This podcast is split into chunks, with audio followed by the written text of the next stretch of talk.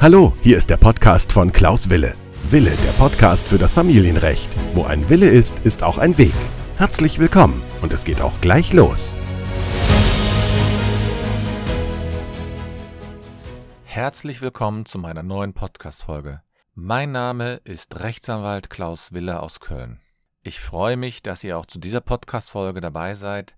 Das ist die Podcast-Folge Nummer 85 und heute geht es um fünf häufige Fragen aus dem Unterhaltsrecht, die mir gestellt worden sind. Und da möchte ich euch gerne einen kurzen Überblick geben, welche Fragen ich sehr häufig gestellt bekommen habe. Und ich gebe euch natürlich auch die entsprechenden Antworten dazu.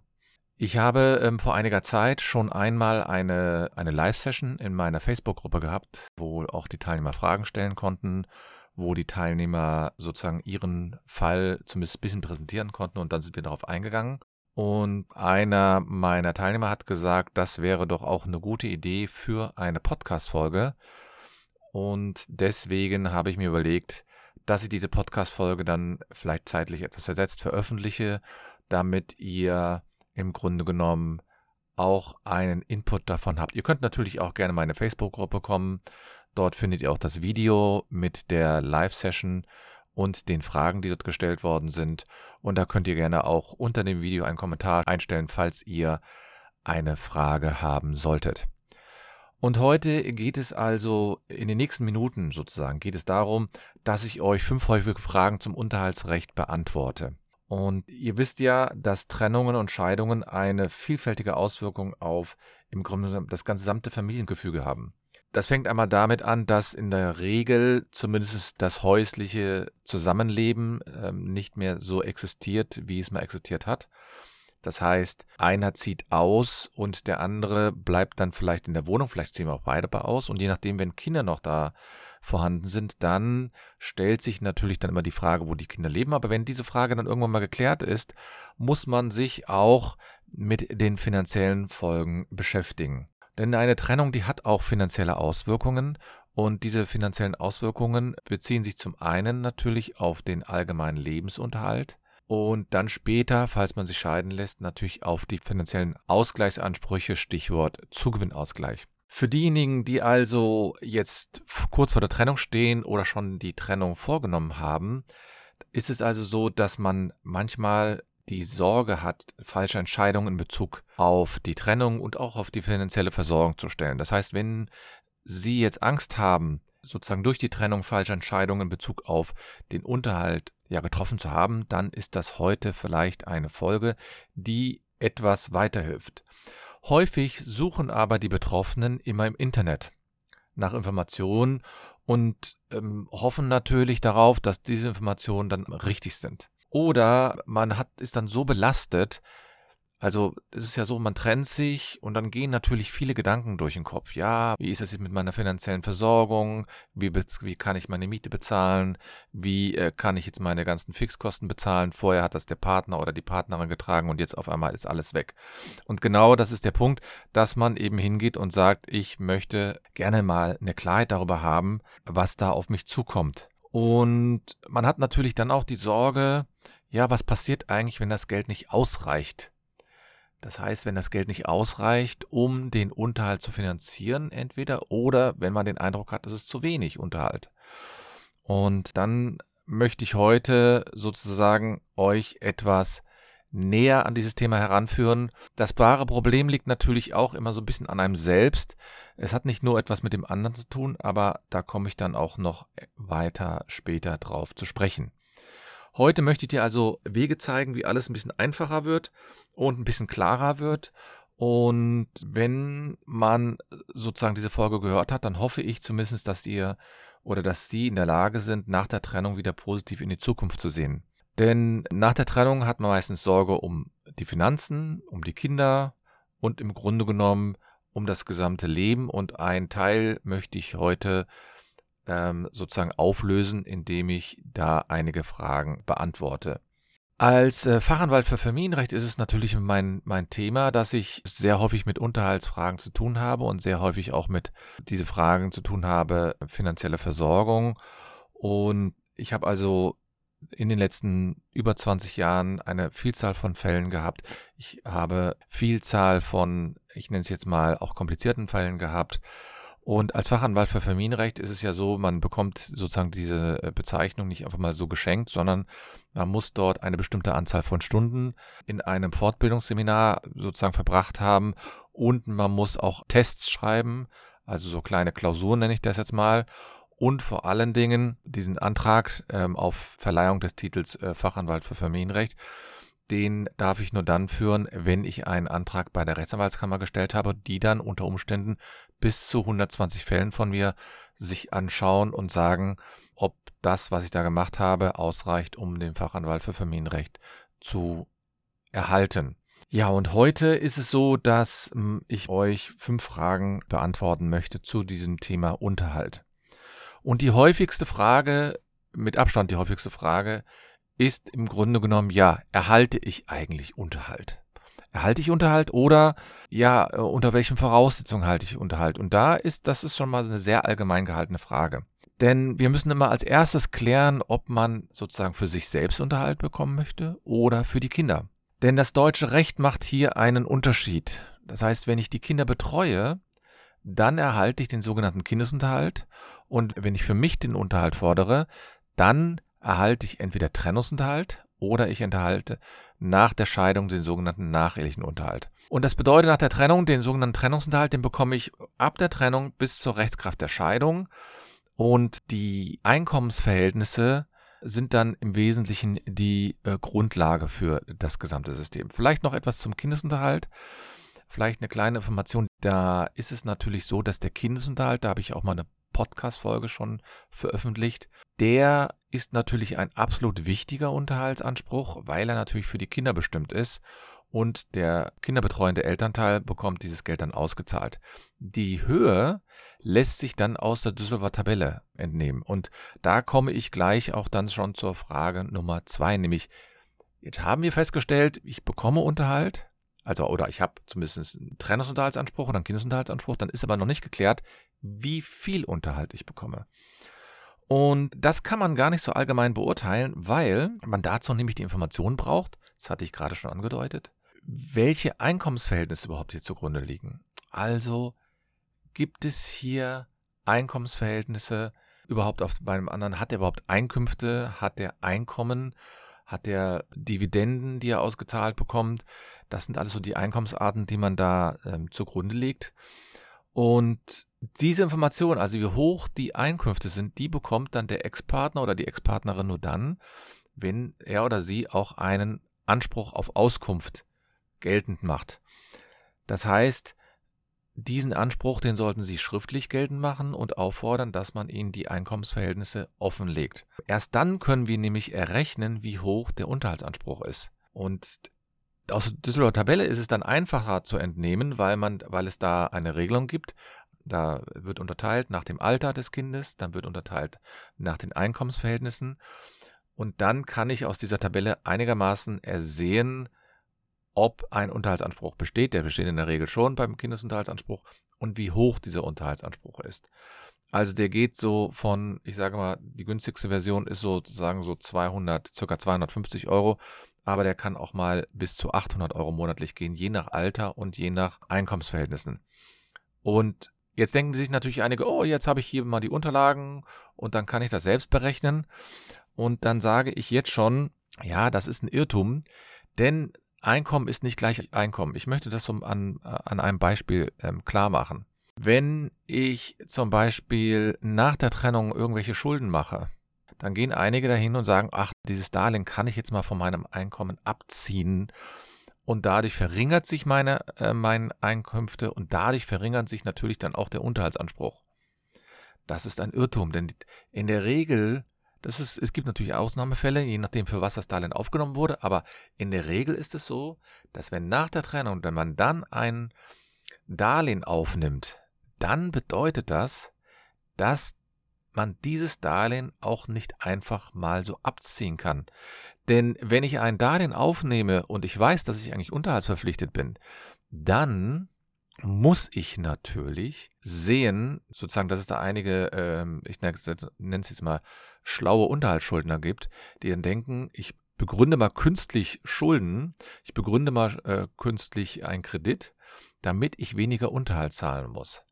Und äh, die Rechtsprechung ist da in diesem Punkt relativ streng. Und zwar beim Kindesunterhalt ist es sogar strenger als beim Unterhalt für den Ex-Partner oder für die Ex-Partnerin.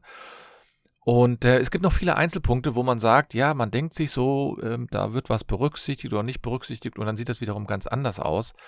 Also man muss dann zum Beispiel auch überlegen, was ist mit den Steuerrückzahlungen oder den Steuerverpflichtungen, wo werden sie berücksichtigt, bei wem werden sie berücksichtigt, werden sie überhaupt berücksichtigt, äh, was ist mit Fahrtkosten? Und so weiter und so fort. Da gibt es also eine Vielzahl von Einzelpositionen, die man hier berücksichtigen muss. Und ich kann im Grunde jetzt schon dafür plädieren, sich nicht zu lange selbst mit dieser Angelegenheit zu beschäftigen, weil Unterhaltsrecht ein äußerst kompliziertes Konstrukt ist, ein äußerst kompliziertes System. Denn das ganze System besteht im Grunde genommen aus sehr viel Rechtsprechung, aus sehr viel Einzelfallentscheidungen und nur weil es mal irgendwo bei einem Amtsgericht in, ich sage mal, Norddeutschland so entschieden worden ist, bedeutet das nicht zwingend, dass ein ähnlicher Fall auch in Köln oder in München so entschieden wird. Weil die Gerichte in diesen Fällen auch ein gewisses Ermessen haben. Und deswegen sollte man sich zeitnah auch mit einem Rechtsanwalt oder mit einer Rechtsanwältin für Familienrecht zusammensetzen. Denn je früher ein Rechtsanwalt oder eine Rechtsanwältin hier tätig werden, umso besser ist es für das spätere Verfahren. Dann hat man nämlich nicht die Sorge, dass hier irgendwelche großen Fehler gemacht werden. Und erst dann kann ich, also wenn ich die Einkünfte habe, erst dann kann ich wirklich berechnen, wie hoch die Unterhaltsverpflichtung ist. Es gibt sogar die Möglichkeit, dass man gar keinen Unterhalt bezahlen muss, weil man viel zu wenig Geld noch übrig hat nach Abzug aller Schulden. Ja, und dann kommt natürlich häufig, wenn ich dann mal den Unterhalt ausgerechnet habe, dann kommt, egal ob es nun Schuldner oder Gläubiger ist, kommt natürlich manchmal so die Frage, ja, was ist jetzt, jetzt weiß ich zwar, was ich bekomme oder was ich zahlen muss, aber ich komme jetzt selbst mit meinem eigenen Geld nicht klar. Und in diesem Fall kann ich im Grunde genommen nur anraten, eine Grundsatzentscheidung zu treffen. Wenn Sie Unterhalt fordern wollen, dann sind Sie natürlich auch von Ihrem Ex-Partner oder von einer Ex-Partnerin abhängig. Ich rede jetzt nicht vom Kindesunterhalt, das ist eine andere Baustelle, sondern ich rede jetzt von einem Trennungsunterhalt. Und daher sollten Sie auch zeitig in Erwägung ziehen, sozusagen einen Job zu finden, Ihre Arbeitskraft einzusetzen und selbst mehr Geld zu verdienen. Denn im Grunde genommen ist man ja dann immer davon abhängig, wie bei einem Arbeitgeber, davon abhängig, dass A, das Gehalt gezahlt wird, auch pünktlich gezahlt wird, in der kompletten Höhe gezahlt wird und dass der andere noch so gesund ist, dass er auch weiter, weiterhin arbeiten kann. Was viele nicht wissen ist, der Unterhalt, also zumindest der Trennungsunterhalt und der, insbesondere auch der nacheheliche Unterhalt, die werden nicht an lebenslang gezahlt. Da gehen eben einige davon aus, dass Sie, wenn Sie jetzt einmal Unterhalt bekommen haben, das ein Leben lang bekommen. Nein. Über kurz oder lang müssen Sie sich selbst auch entscheiden, wieder zu arbeiten. Und dann ist es auch sinnvoller, wenn ich sowieso weiß, dass ich arbeiten muss, dass ich das frühzeitig mache. Davon sind natürlich die Fälle ausgenommen, in denen Sie erkrankt sind oder in denen Sie vielleicht noch ein Kind betreuen müssen oder in denen Sie noch eine Ausbildung fertig abschließen. Ja, das heißt, manchmal habe ich so Mandanten hier sitzen, wo der Mann doppelt so alt ist äh, wie die Frau. Und die Frau ist dann vielleicht sogar noch in der Ausbildungsphase. Und dann ist klar, dass wenn sie die Ausbildung während der Ehe begonnen, hat, dass sie dann auch diese Ausbildung fertig machen darf. Erstens und zweitens, dass sie jetzt erstmal nicht vollständig arbeiten muss, bis die Ausbildung beendet ist. Und deswegen müssen sie sich frühzeitig überlegen, irgendwann auch wieder Arbeitsstelle anzunehmen und gerade, also in der letzten Zeit gibt es immer mehr Gerichte, die sagen, dass man sich hier nicht ausruhen darf, sondern dass man selbst versuchen muss zu arbeiten. Und das gilt natürlich nicht für die Kinder. Die Kinder müssen nicht arbeiten, bis zum 18. Lebensjahr haben sie in der, in der Regel keine Verpflichtung zu arbeiten. Aber was danach kommt, da haben sie schon eine Verpflichtung, unter Umständen für sich selbst zu sorgen. Und deswegen meine ich, dass sie sich auch darüber im Klaren sein müssen, dass Unterhalt zwar vielleicht gezahlt wird oder man bekommt es, aber das ist nicht zwingend ein Leben lang, sondern das kann auch nur eine Übergangsphase sein. Und ich höre dann insbesondere, wenn äh, von Unterhaltsschuldnern dann die Frage, ja, was ist jetzt, wenn ich den Unterhalt nicht zahlen kann?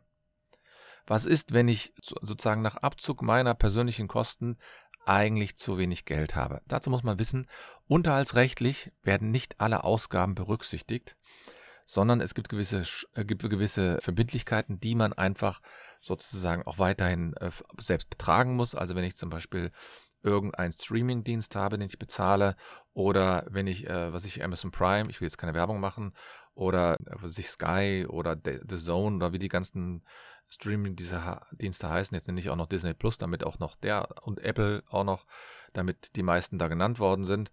Also unbezahlte Werbung quasi für diese Dienste. Ähm, wenn man diese Dienste hat, dann ähm, kann man nicht einfach hingehen und sagen, ja, ich habe hier diese Beträge und ich möchte diese Beträge quasi, ich nenne es jetzt mal, abziehen. Nein, die Rechtsprechung sagt, bestimmte Verbindlichkeiten kann ich abziehen und der Rest ist am sogenannten Selbstbehalt enthalten.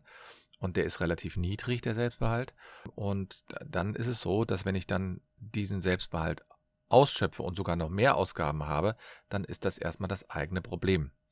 Das gilt natürlich nicht für Schulden, die, ich nenne es jetzt mal in der Ehe angefallen sind und die, oder die man zusammen abgenommen hat. Da, das ist wiederum was ganz, ganz anderes. Also wenn Sie den Unterhalt nicht zahlen können, dann bleibt Ihnen natürlich nur ein paar Möglichkeiten. Zum einen, ich hatte da mal vor einigen Wochen einen, ein Interview mit einer Finanzexpertin und da ging, da ging es dann darum, dass man erstmal als ersten Schritt Kassensturz machen sollte. Das heißt, man sollte überprüfen, welche Ausgaben habe ich und welche Einnahmen habe ich.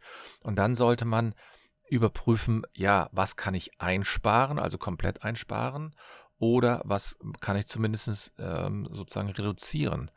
Ja, vielleicht muss ich nicht jeden Streaming-Dienst haben, sondern vielleicht nur jeden zweiten Dienst, weil so viel Zeit hat man vielleicht auch gar nicht, um alle Dienste in Anspruch zu nehmen. Ja, und wenn das alles nicht funktioniert, dann muss man unter Umständen überlegen, auch noch einen Nebenjob anzunehmen am Wochenende, irgendwo bei Real oder bei Rewe irgendwelche Regale einzuräumen oder es gibt tausend andere Sachen, die man hier nehmen kann. Das heißt also, wenn Sie das nicht zahlen können, sollten Sie erstmal überprüfen, welche Ausgaben haben Sie, welche Einnahmen haben Sie und kann man davon was streichen. Und wenn das alles trotzdem nicht hilft, dann muss man sich in der Tat überlegen, ob man nicht einen Nebenjob annimmt. Jetzt gibt's natürlich, und das ist sozusagen die fünfte Frage, die ich dann auch manchmal gestellt bekomme, die sagen, ja, ist ja schön, die Beratung und so weiter. Aber was kann ich denn tun, um das selbst zu berechnen bzw. um das selbst nachzulesen? Es gibt also viele Mandanten oder einige Mandanten äh, oder Mandantinnen, die möchten den Unterhalt selbst berechnen und möchten dies auch selbst nachlesen, also verstehen. Das Gesetz regelt zum Unterhalt dabei aber nur relativ wenig. Da steht also nicht drin, ein geschiedener Mann muss seiner geschiedenen Frau folgenden Unterhalt zahlen. Das ist nicht so. Es gibt gewisse Leitlinien, die man sich dann anschauen kann. Es gibt die Düsseldorfer Tabelle, ja, die aber nur zum Aussagen zum Kindesunterhalt trifft.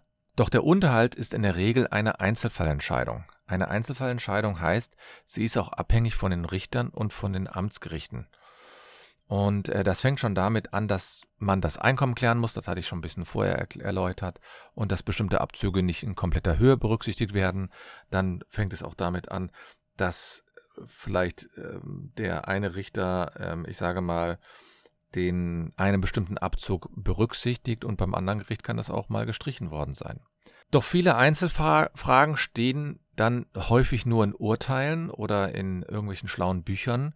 Die kann man dann im Internet oder gar nicht nachlesen, sollte man vielleicht auch nicht nachlesen, weil man nicht weiß, ob das aktuell ist. Und Sie können natürlich jetzt hunderte von Urteilen durchlesen, nachlesen, oder Sie können sich gleich an einen Experten wenden, also an einen Fachanwalt für Familienrecht, und das kann ich Ihnen im Grunde genommen immer nur anbieten, dass man einen, ja, einen Experten hat, der sich mit diesen Angelegenheiten schon gut auskennt, der das schon häufiger gemacht hat. Ich bin ja seit über 20 Jahren Rechtsanwalt und ich bin Fachanwalt für Familienrecht und aus meiner Sicht ist der Unterhalt einer der häufigsten Streitpunkte bei äh, getrennt lebenden Paaren und ich berate also und vertrete auch die Eltern da in diesem Bereich und mache das entweder macht man Beratungstermin oder man macht das online oder telefonisch. Auf jeden Fall haben Sie da verschiedene Möglichkeiten, die hier in Betracht kommen. Und da meine ich, dass Sie da nicht zu lange warten sollten. Wie ich schon sagte, je früher ein Rechtsanwalt in dieser Angelegenheit für Sie tätig ist, umso mehr kann er vielleicht mit Ihnen auch irgendwelche strukturellen Maßnahmen ergreifen. Er kann planen, er kann Strategien entwickeln. Das kann er natürlich nicht, wenn schon ein, ähm, ein Gerichtsverfahren läuft, weil da nur noch relativ wenig Spielraum ist. Ich kann also nur alle motivieren, sich an einen Fachanwalt für Familienrecht zu wenden, um die offenen Fragen zu klären. Und ich habe ja schon häufiger gesagt, dass in einem, ja, ich nenne es jetzt mal wie auch immer gearteten System von Unterhalt auch klar sein muss, dass solche Regelungen immer nur zu, zum Übergang sind. Ausnahme, Krankheit oder Betreuung eines Kindes oder natürlich den Kindesunterhalt da gibt, da, das kann auch ein bisschen länger mal gezahlt werden, aber häufig wird Unterhalt immer nur zum Übergang gezahlt. Das heißt, man muss so oder so sein Leben verändern. Falls ihr also Fragen habt zu diesem Thema oder ihr wollt gerne da ein bisschen was anderes machen, wollt vielleicht mal eine andere Sicht der Dinge sehen, dann könnt ihr gerne bei mir in die Facebook-Gruppe kommen. Die heißt ja Familienrecht Neue Wege gehen mit Klaus Wille oder ihr könnt auf meine Homepage gehen oder ihr könnt mich auch gerne kontaktieren zu diesem Thema. Und dann wünsche ich euch jetzt noch eine schöne Woche und nicht vergessen, wo ein Wille ist, ist auch ein Weg.